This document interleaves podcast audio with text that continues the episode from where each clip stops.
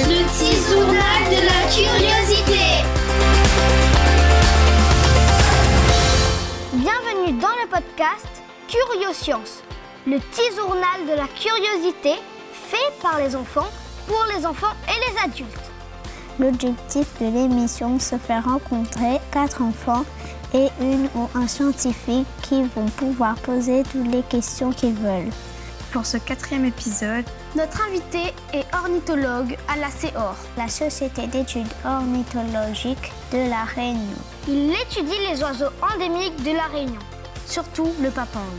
Il participe à améliorer les connaissances que l'on a sur nos oiseaux afin de savoir comment mieux les protéger.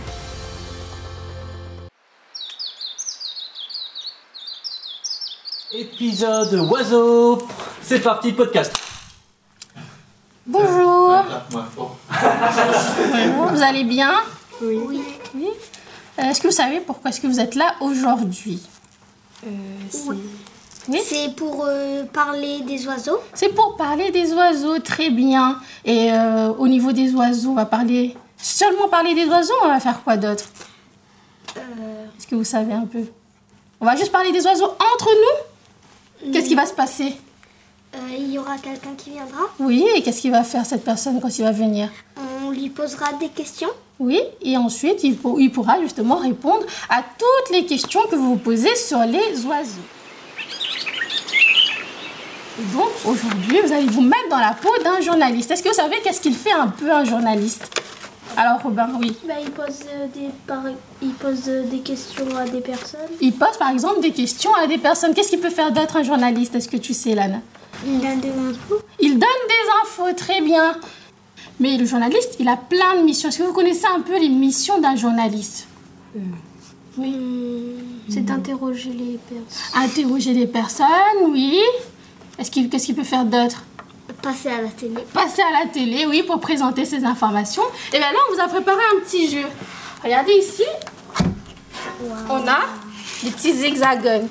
Et dessus, il y a toutes les missions d'un journaliste. Est-ce que quelqu'un a envie de les lire.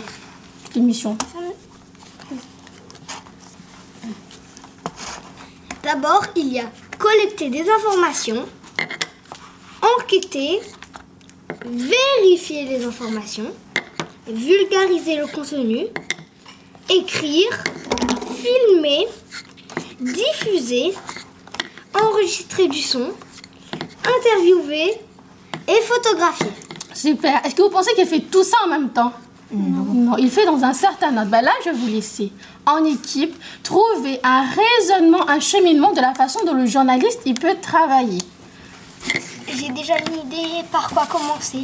Alors allez-y, mais partage avec tes, avec tes camarades. Donc, on commence par collecter des informations, Si vous n'êtes pas d'accord, vous avez le droit de lui dire. ensuite enquêter, je dirais. Ça ne pose aucun problème Oui, c'est bon. Vérifier les informations, Ou ça, c'est? Moi, je vais plutôt écrire. Après, écrire. ensuite euh, interviewer,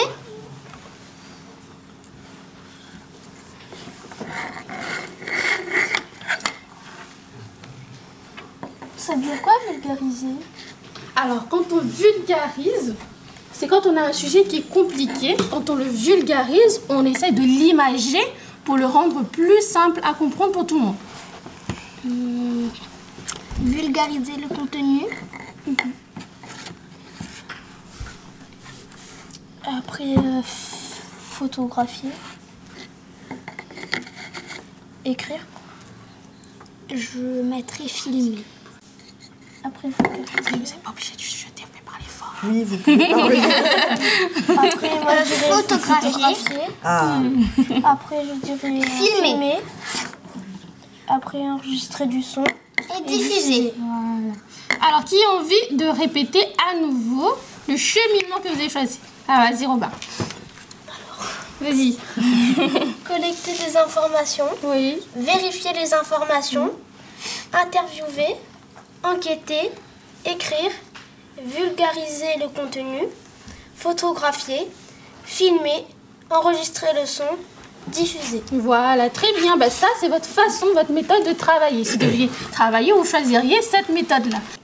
Il va y avoir un vrai spécialiste des oiseaux qui va venir et vous allez pouvoir lui poser toutes les questions que vous vous posez. Ce ne sera pas un acteur. Ce sera un vrai, vrai scientifique. Vous pourrez lui demander. Vous lui posez toutes les questions que vous voulez. Les insectes volent, les reptiles pondent des œufs et pourtant ce ne sont pas des oiseaux. Ce qui différencie vraiment les oiseaux des autres espèces, ce sont les plumes. Qui êtes-vous Et que faites-vous? Je m'appelle Damien Chiron, je suis euh, ornithologue à la CEOR, à la Société d'études ornithologiques de La Réunion. Et ça consiste à en l'étude des oiseaux, euh, connaître un petit peu mieux les espèces, leur écologie, la biologie et les menaces qui pèsent sur elles. Qu'est-ce que vous préférez dans votre métier? Ça va être vraiment tout ce qui est axé sur euh, amélioration des connaissances sur les individus, rentrer vraiment euh, on- à l'échelle individuelle d'une population en marquant ou en baguant les individus, donc leur donnant un identifiant unique, ce qui permet de mieux comprendre un petit peu les comportements de, de chaque individu dans une population. Pourquoi et comment avez-vous eu envie d'être ornithologue? Depuis que je suis tout petit, j'ai eu la chance euh, d'avoir une famille en, en campagne et d'évoluer, en- enfin de grandir en campagne. Et mon père, euh, ses frères m'ont emmené pas mal euh, de fois observer les oiseaux. Et très vite, j'ai voulu en faire euh, ma profession. Et puis très vite, c'est devenu une conviction euh, de protéger les espèces qu'il euh, qu'il nécessitait. Le candidat numéro 2 espère attirer son attention avec son tout premier nid. Elle vient l'inspecter. Il n'est pas assez bien pour elle. Le tisserin n'a plus qu'une solution. Détruire son nid et tout recommencer. Interview, Robin, prise 1. Bonjour. Robin. Quel est l'oiseau le plus rare à La Réunion Alors, l'oiseau le plus rare à La Réunion, c'est le tuit-tuit. Son vrai nom, c'est l'échenilleur de La Réunion. C'est un oiseau qui est pas plus grand que ça et qui vit uniquement dans le massif de la roche écrite. Un oiseau où il reste moins d'une centaine de couples présents partout dans le monde, puisque c'est une espèce qui vit uniquement à La Réunion. Pourquoi les oiseaux chantent C'est surtout les mâles qui chantent. C'est pour pouvoir s'appareiller avec des femelles.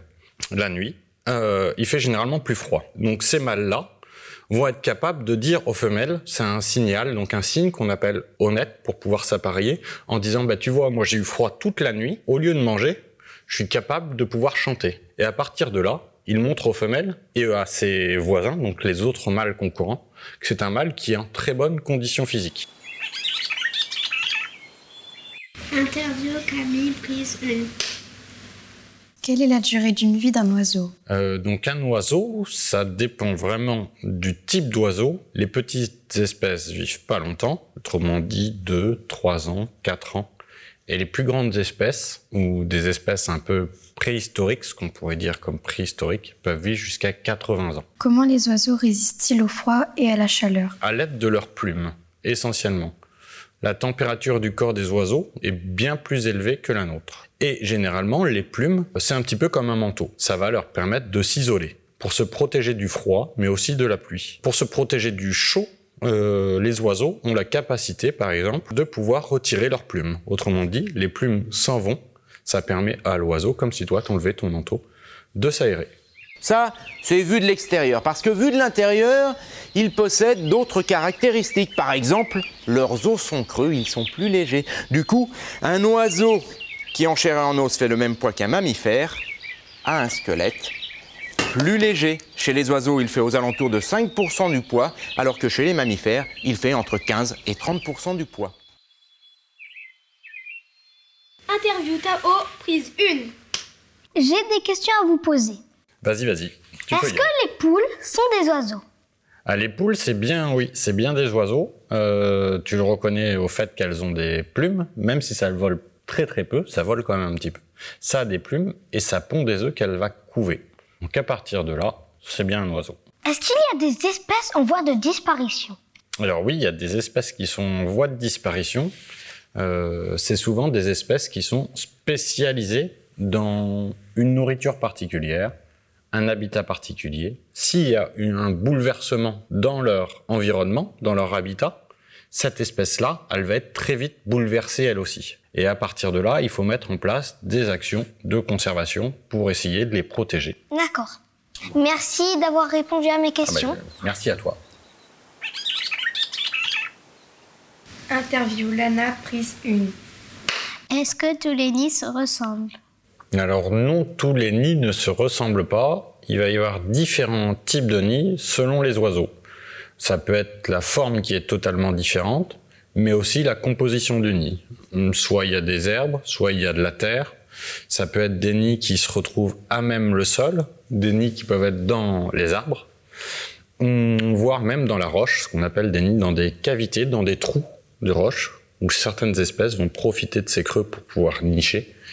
Et il y a même des espèces qui ne font pas de nid, autrement dit, qui déposent les œufs directement sur le support, sur la, zone où ils nichent. Par exemple, un rocher, il va pouvoir y avoir des œufs posés directement sur ce rocher.